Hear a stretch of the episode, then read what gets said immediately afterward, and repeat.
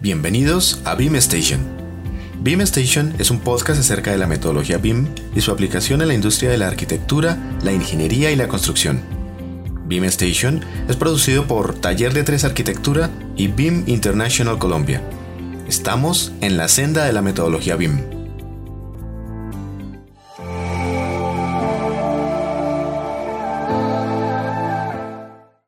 Días a todos los que nos escuchan.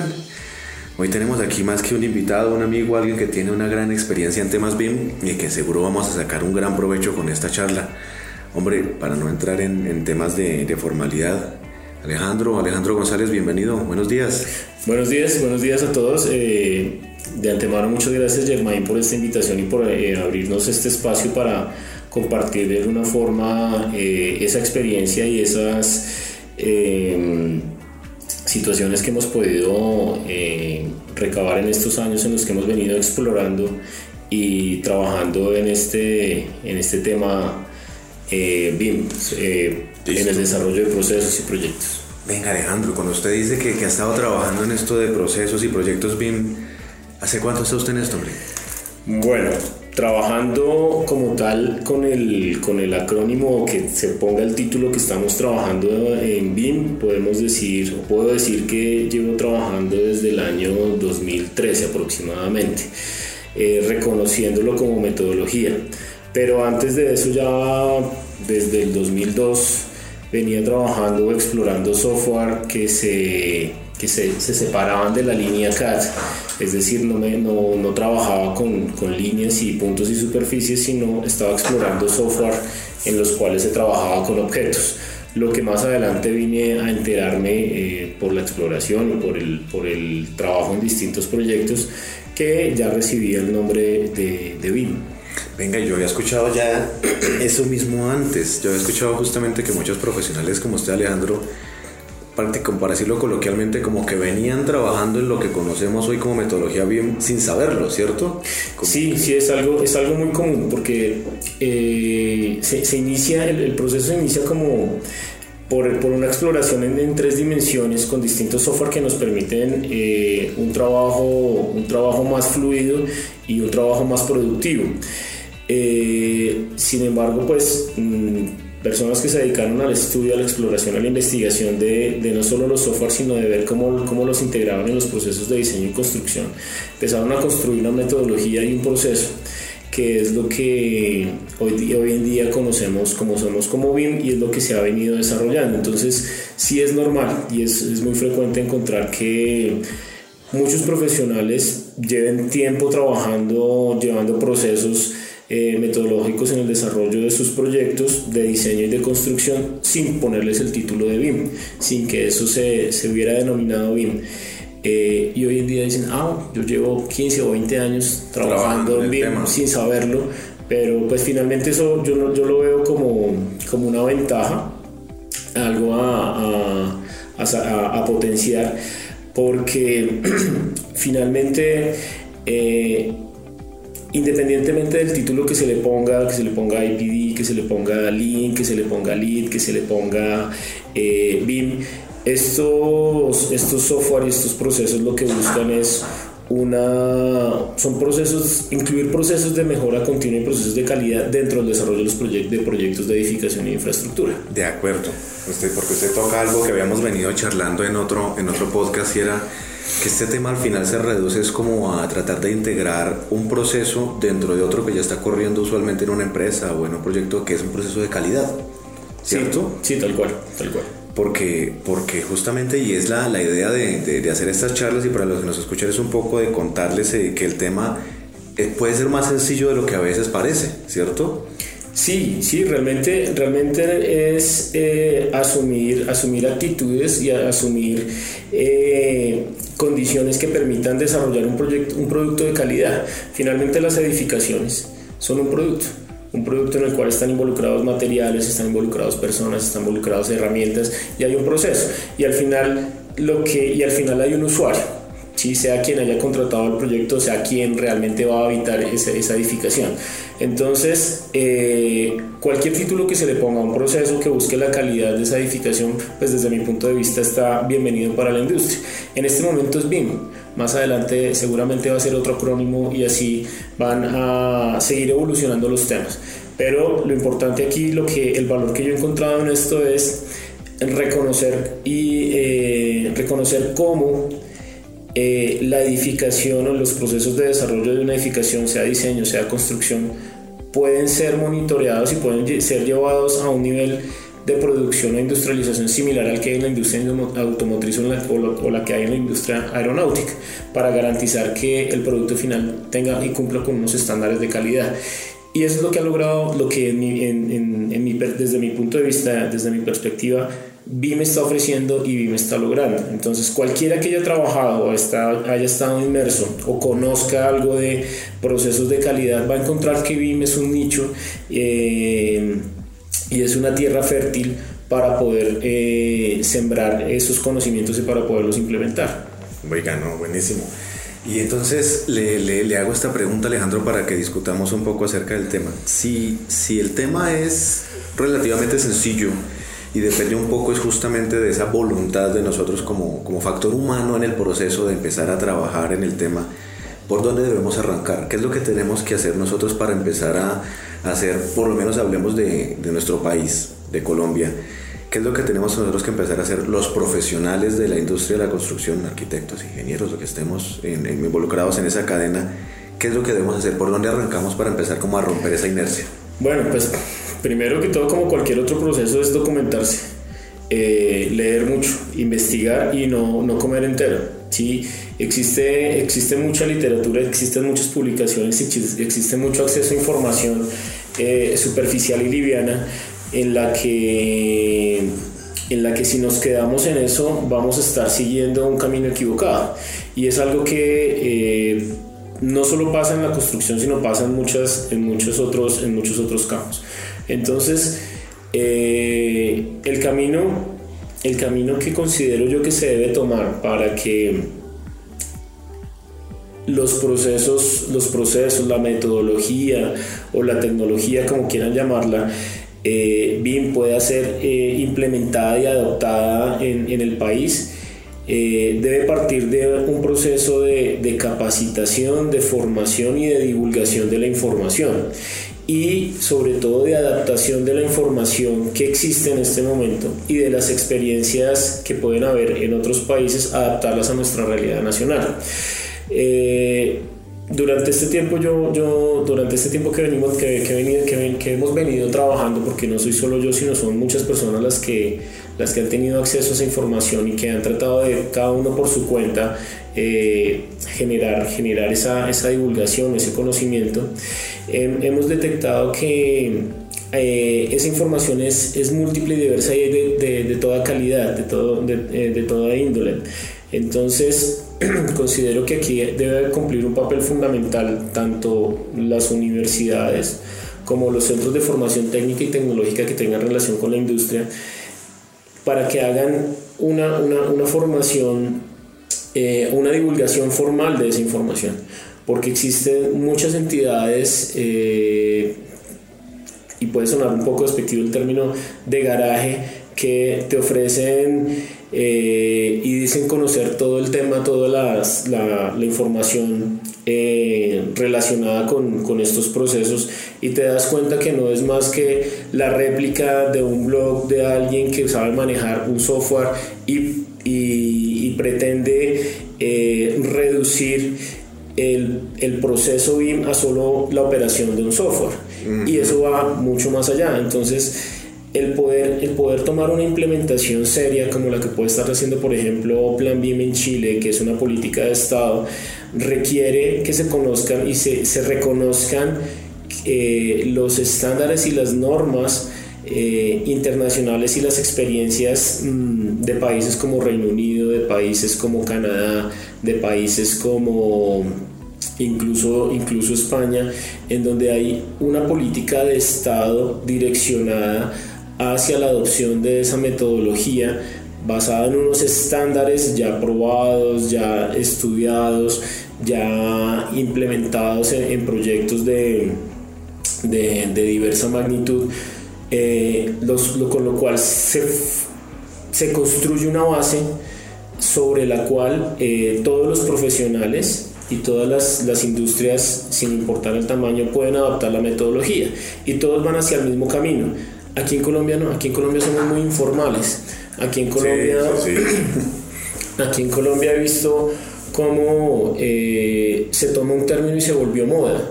Entonces hace cinco años eh, la moda eran los proyectos verdes. Entonces cualquier proyecto que se le ponía eh, el nombre verde era el boom y cualquier profesional. Lo catalogaban bien.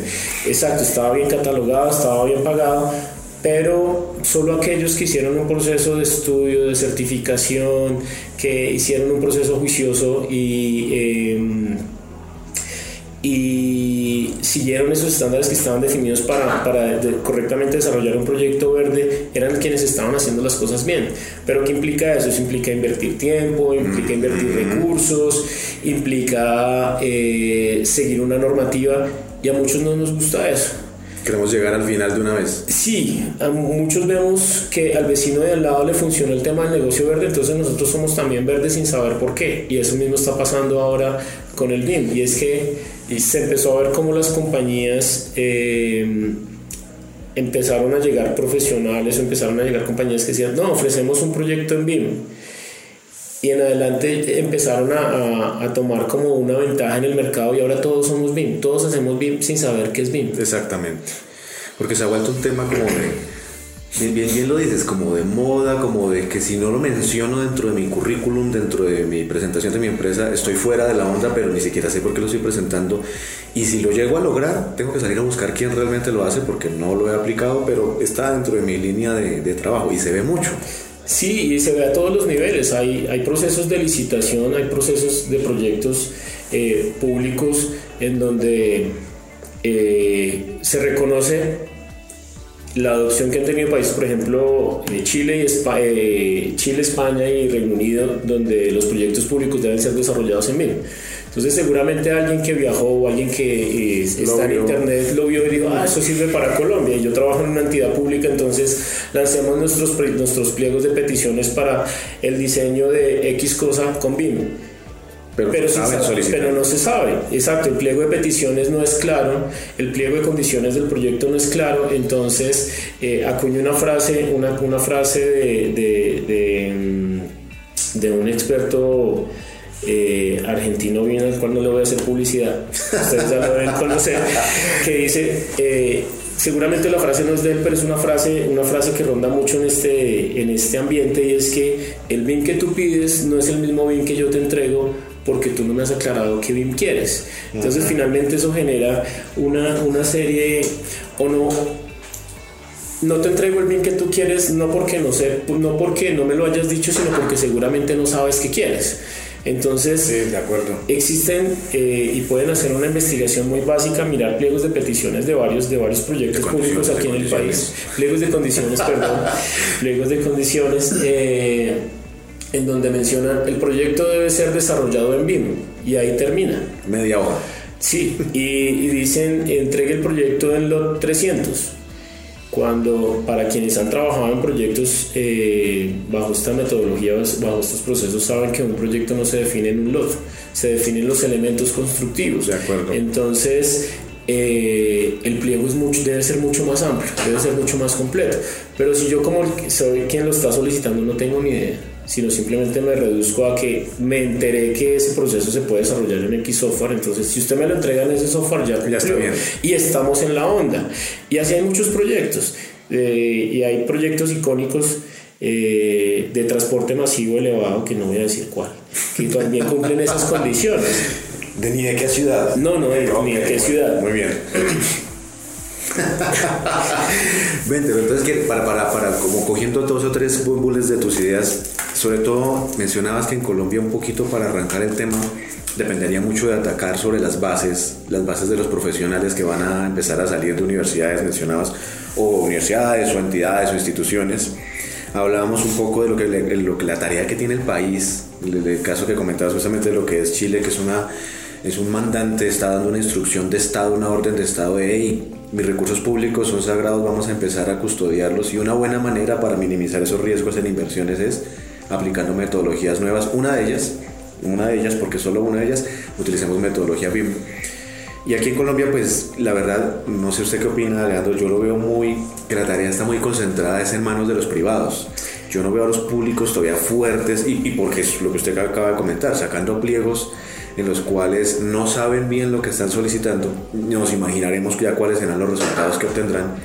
Entonces ellos no están muy fuertes en el tema. Hay algunos que ni siquiera lo han tocado, entidades de infraestructura de grandes ciudades que no han entrado todavía en ese tema, no lo han visto ni en el panorama, lo han escuchado, pero parece que todavía no es de su, de su interés.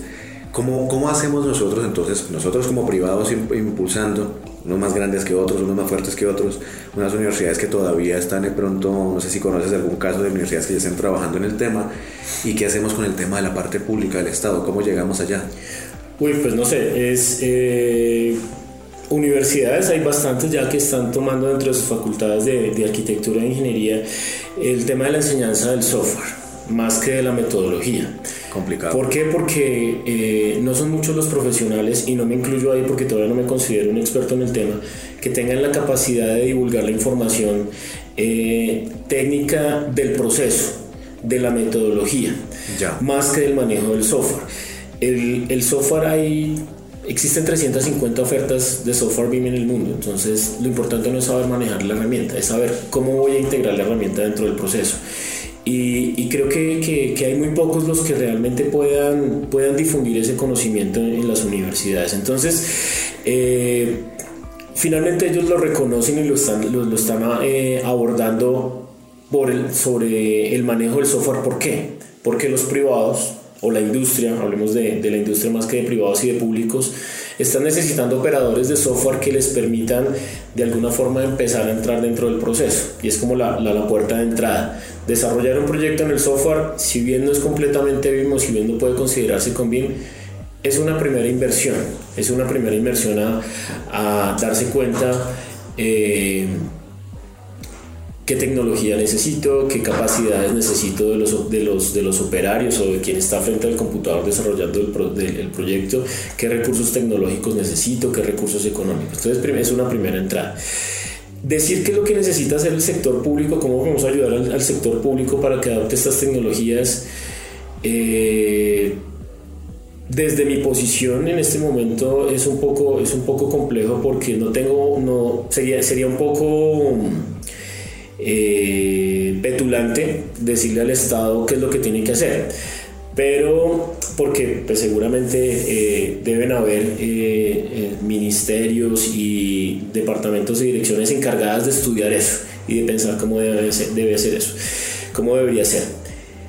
Si yo estuviera inmerso en esas, en esas instituciones, creo que lo primero, ¿por qué el Estado o por qué las entidades públicas deberían tomar, tomar este camino? Y es por algo tan sencillo como que esta metodología permite un control de los recursos y un control de los proyectos a nivel de, de calidad, de calidad en todo el sentido de la palabra. Recursos bien invertidos, procesos bien controlados, em, sistemas tecnológicos adecuados para el desarrollo de cada proyecto. Eso pensaría yo que es eh, en el sentido común, el sentido común de cualquier persona sería deseable. Yo quiero obtener eh, el mayor beneficio en el menor tiempo posible por el dinero que estoy invirtiendo. De acuerdo. Eso lo, eso lo ven estados muy avanzados, estados que, que, que, se preocupan por su dinero y que buscan invertir correctamente eh, las, las los aportes que hacen sus, sus ciudadanos o sus residentes como sus recursos correctamente, porque finalmente eso están vistos como estados eh, de alta gerencia. ¿Y qué es lo que busca una alta gerencia? Mostrar resultados y mostrarse, mostrarse eficientes, poder hacer mejor, mejor las cosas con los recursos que se tienen a la mano. Entonces por eso vemos que eh, es, es, una, es un proceso adoptado por Reino Unido, es un proceso adoptado en Singapur, es un proceso adoptado en, Chile, es un proceso adoptado en Canadá y es un proceso que eh, se lleva de manera transversal también en Estados Unidos. ¿Por qué Colombia no se adapta? No sé, seguramente es un tema cultural en donde no estamos acostumbrados primero a tener un control y a tener una metodología eh, que nos, lleve a, que, nos lleve, que nos ayude a mejorar el proceso. Sí, nosotros somos, vuelvo y repito, la, la, culturalmente somos muy informales, desde situaciones tan sencillas como, como hacer un mercado. Pocos, pocas familias en Colombia tienen claro cuando van a ir a hacer mercado, cuánto se van a gastar, qué productos van a llevar, qué cantidad, no lo hacen. Muchos de nosotros llegamos al mercado y empezamos a ver lo que se nos antoja, empezamos a echar en el, en el, en el carrito y al final lo que tocó pagar, tocó pagar. Y si no alcanzó, pues sacamos si, si lo último que había, lo último que había en la lista o, o, se, se, se, sacan X cosas. Con los proyectos pasa lo mismo. Nuestros proyectos eh, públicos como y en eso en eso tiene mucha más experiencia Germain y ahí, ahí le, le boto la pregunta y es eh, la pelota para acá. Ahí le devuelvo la pelota, la, pelota y es, los procesos públicos se llevan de una forma tal que no permiten que desde el principio se pueda definir todo.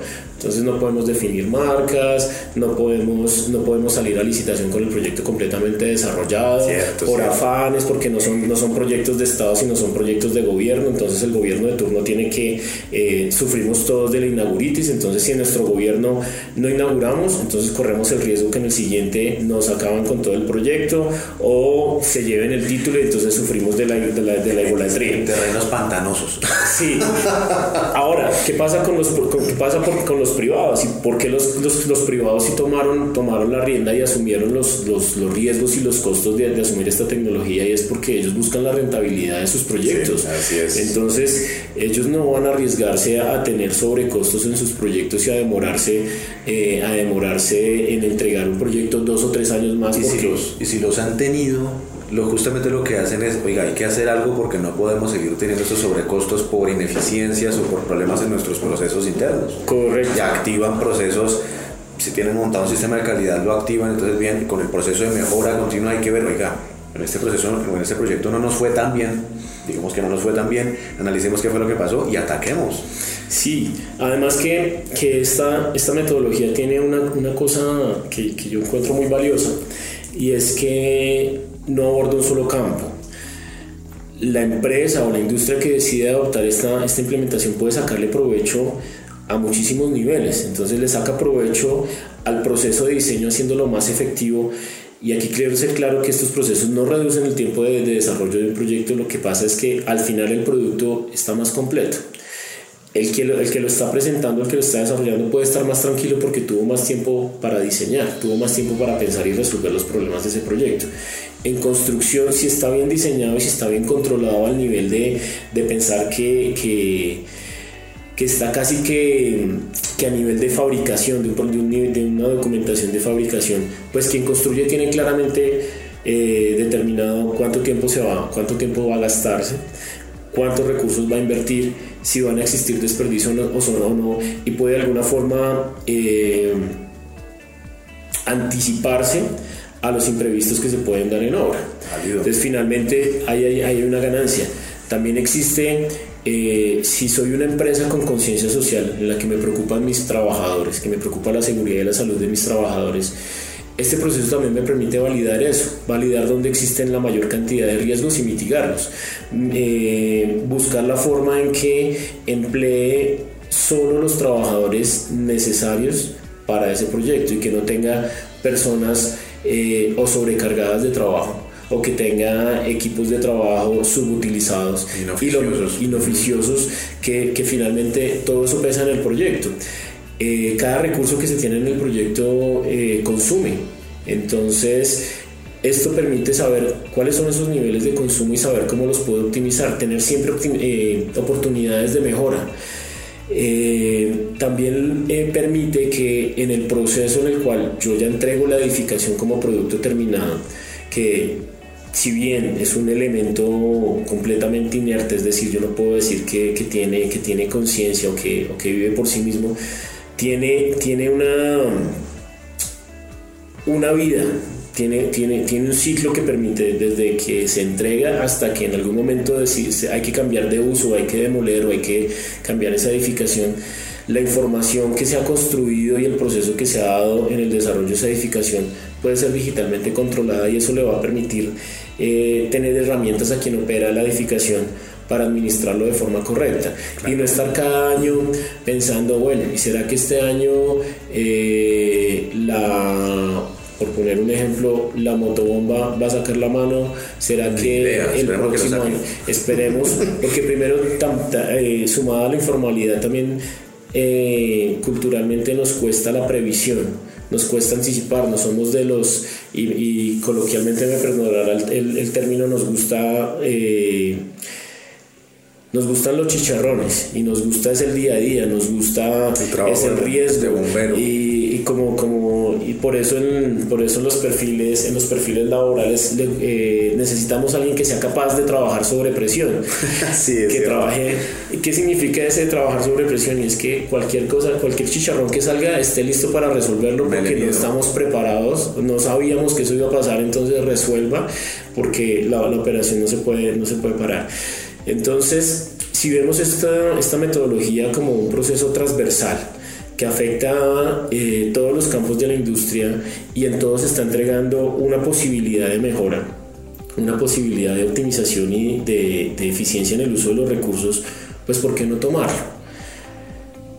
Porque eh, si ustedes eh, cuando usted está tan controlado y cuando todo está tan medido, pues el lugar a la picardía se reduce. Válido, cierto. Entonces, finalmente, pues hay gente a la que no le gusta eso.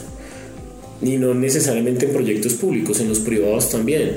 Un contratista al que se le tiene perfectamente controlados todas las cantidades, todos los procesos, pues ya no va a tener lugar a, a a las obras no previstas, a los fueques, a que usted no me midió, a que hay mayores cantidades. Entonces finalmente la, la, la, rentabilidad o como el, el, el, mayor valor que un, que un contratista puede llegar a tener o un subcontratista puede llegar a pensar la oportunidad de ganar un poco más en un proyecto se reduce y ahí hay, hay, un, gran, hay un gran problema y hay un, gran obstáculo porque finalmente es una cultura que está en nosotros. Entonces, esto no, solo, esto no solo implica un cambio, un cambio en el procedimiento o un cambio en la tecnología, esto implica un cambio cultural.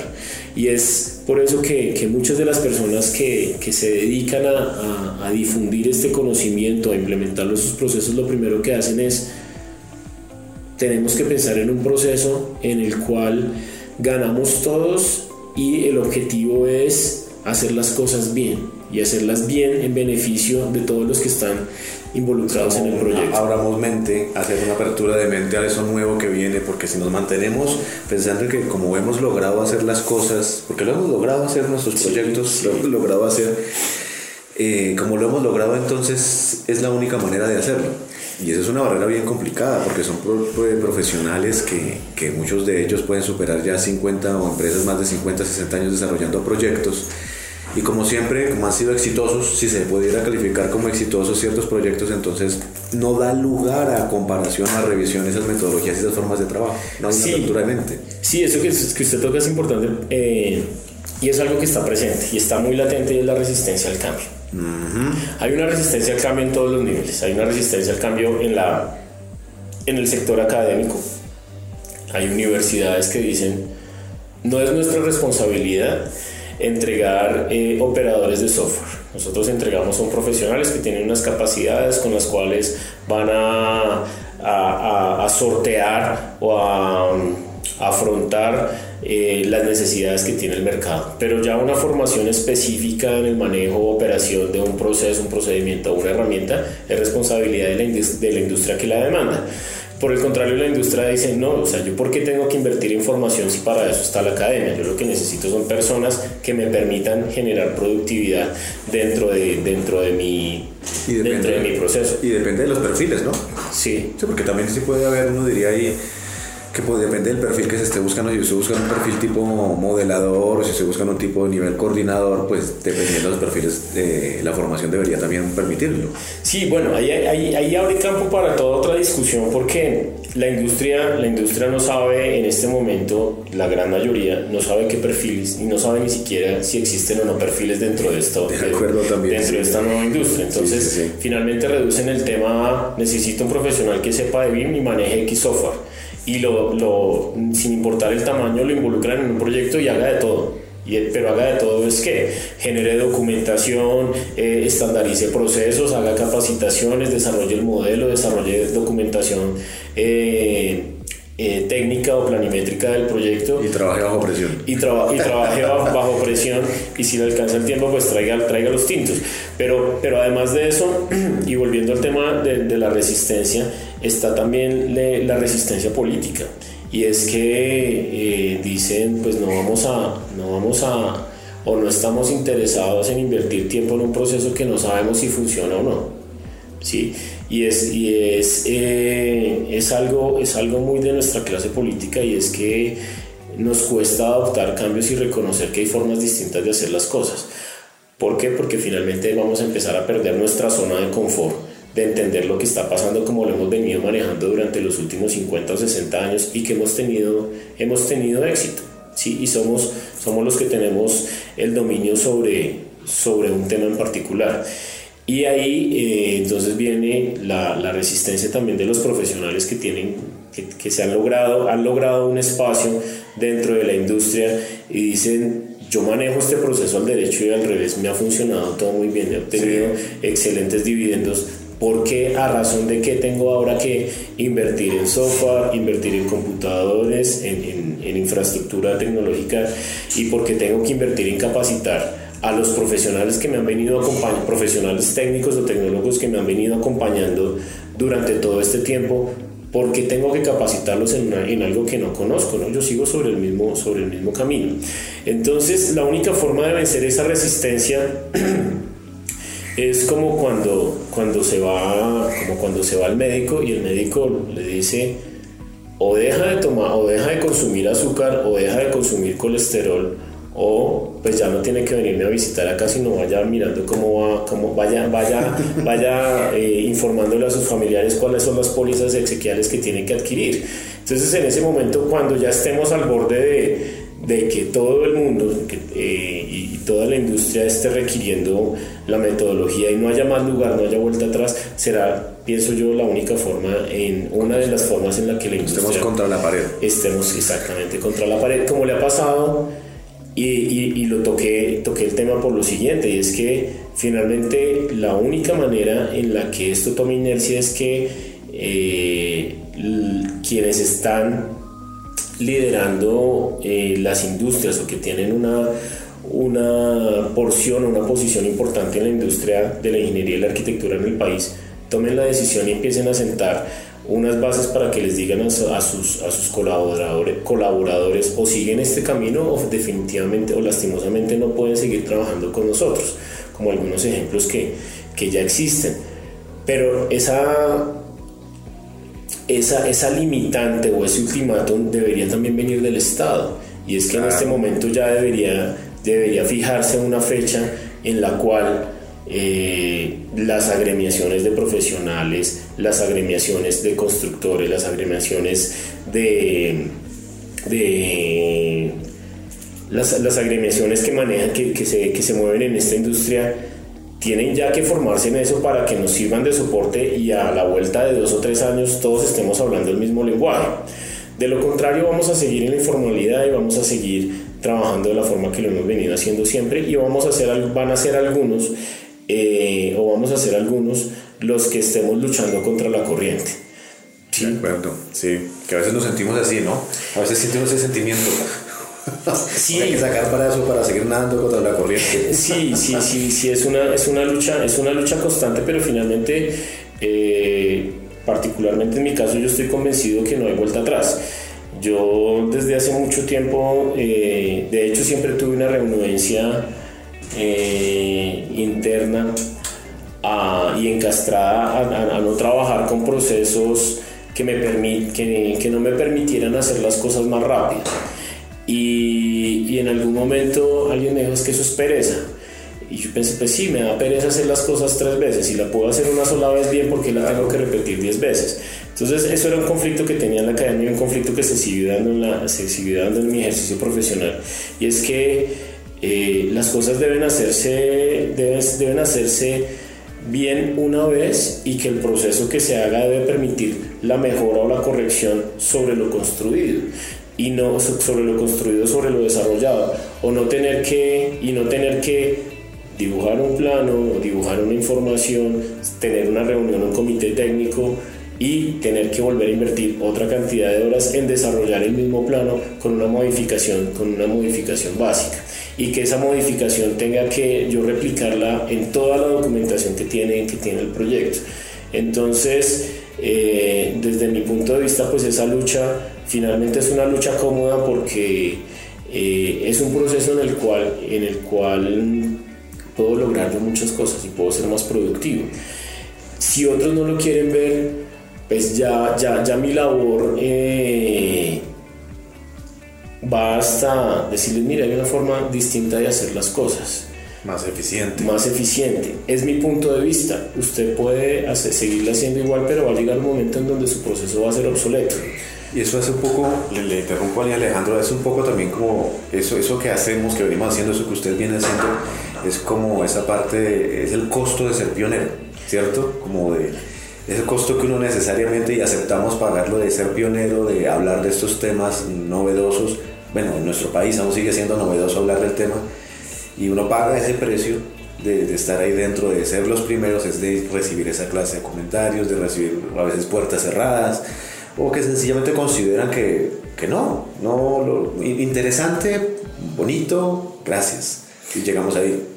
Sí, y, lo, eh, y, no, solo, no solo eso, sino también cuando eh, se encuentra uno como somos una industria, somos una industria muy escéptica, producto, hemos generado mucha desconfianza producto de la informalidad que hablábamos hace algunos ratos, y es que eh, hoy en día nos hemos encontrado en distintos campos que si vemos un video de YouTube, de, de YouTube o seguimos, seguimos, una, seguimos una cuenta de YouTube en donde nos dan unas pautas sobre X tema, ya nos convertimos en expertos. Entonces ya nos ponemos el título de consultores en BIM, somos expertos en BIM, tenemos más de un millón de metros cuadrados modelados, gestionados, coordinados y eh, auditados en BIM. Imprimimos una tarjeta y nos vamos y nos presentamos a las empresas, vendemos nuestros servicios, no sabemos cuánto cobrar, no sabemos cómo hacer el proceso. Industrias, hay eh, industrias que le pueden tomar la, la voz a esa persona, toman el riesgo y se estrellan y se dan cuenta que todas esas ventajas, todas esas bondades que, que se ofrecen y que, que, pueden estar soportadas en toda la documentación que se, que se puede encontrar eh, no tienen soporte. Entonces... Y nos hacen una mala, una experiencia. Se, se, genera, se genera no solo la mala experiencia y la pérdida económica para la empresa, sino finalmente se siente un mal precedente. Y hay muchos ejemplos. Hay muchos ejemplos de, en proyectos públicos y empresas privadas que tomaron ese riesgo y después de invertir X cantidad de tiempo están en el mismo lugar o están peor que antes en el proceso y eh, la frase es eso no está terminado de inventar o eso no, eso no funciona para Colombia. No estamos preparados, no lo saben hacer, aquí no hay quien lo, quien lo, quien lo haga. Entonces, escuché esa frase la semana pasada, le digo, la semana pasada nomás me la dijeron. Eso no está listo para Colombia y aquí quiere quisiera para, para complementar lo que usted preguntaba hace un momento era el por qué trabajamos nosotros. Nosotros trabajamos siempre, no somos nucleados, nosotros somos para trabajar dispersos. Subcontratamos todas las especialidades usualmente. Es, es poco común, realmente solo de las, de las empresas grandes que, que hacen sus trabajos directamente in-house y lo que hacemos es subcontratar a los especialistas. Y entonces pues el tema es, no se me está inventado porque yo siempre trabajo con mi especialista de la disciplina X, es la persona X, y el de la disciplina Y es Y, y yo ya hablé con ellos y ellos consideran que eso no está bien, y por lo tanto pues yo no, no permeo eso en la, entidad y no lo vamos a trabajar de esa manera porque como lo hacemos está bien. Y ya lo revisamos y no, fue, fue una experiencia, pues yo fracaso y eso no, es, vamos a esperar a que alguien más lo haga y vemos a ver si ese otro le va bien y que nos cuente ya cuando él haya aprendido. Entonces cuando uno empieza a ver, pues claro, eso se vuelve algo circular y esas experiencias van trasladándose y cerramos en que efectivamente nos dan comentarios que no son positivos con respecto al tema. Pero bueno, veces estamos acá y hemos venido acuñando acá desde, desde, este, estos temas y lo que nos lleva justamente a hacer estas iniciativas es, oiga, estamos en una senda. Estamos, lo escribo yo a veces en los donde escribo en las páginas o en LinkedIn, estamos en la senda de la metodología BIM y pues no, no, hablamos sobre si es complicado o si es sencillo, sino vamos es trabajando sobre ella y desarrollando esta clase de elementos que es para que los aquellos que ojalá nos escuchen les sirva de algo escuchar esto, les, les ayude un poco a orientar tal vez esos procesos, ¿cierto? Los que están empezando y los que buscan algo. Y ya pues para, para terminar, el tiempo se pasa demasiado rápido, Leandro.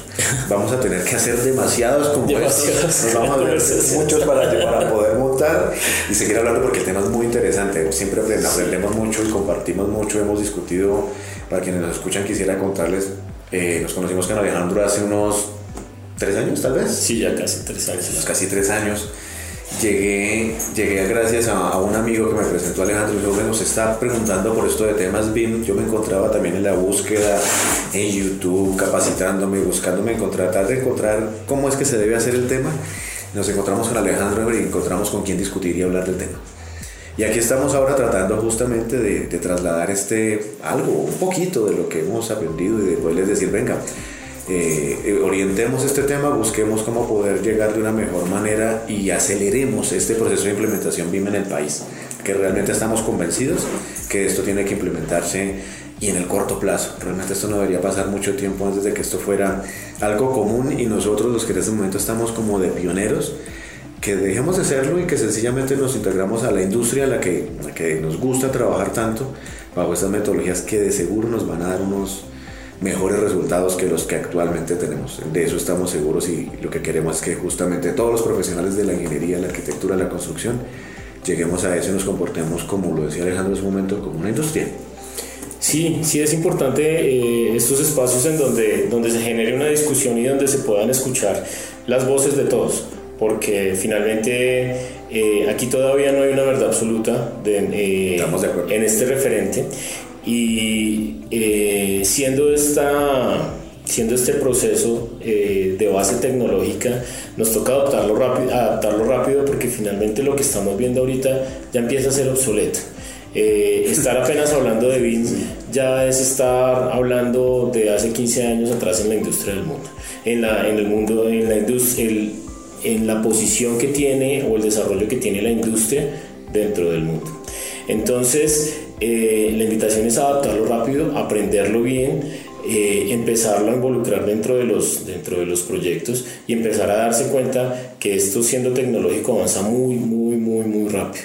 Entonces el riesgo de, quedarse obsoleto es latente. Entonces eh, para mí eso tiene un, un tinte bastante atractivo y es que nos obliga todo el tiempo a estar investigando, todo el tiempo a estar eh, participando y enterándonos de, de, las nuevas tecnologías, de las nuevas aplicaciones, de las nuevas formas de hacer las cosas cada vez mejor, hacerlas cada vez más eficientes. De ser inquieto. De ser inquieto, sí. Aquí BIM simplemente es una puerta de entrada a un mundo completamente nuevo, un mundo completamente diverso, un mundo completamente amplio y un mundo en donde todos tenemos cabida en donde eh, hay, hay espacio tanto para el que se dedica eh, o tiene como profesión el delineante, como el analista, como el, el desarrollador gráfico. Aquí hay espacio para todos para hacer las cosas bien.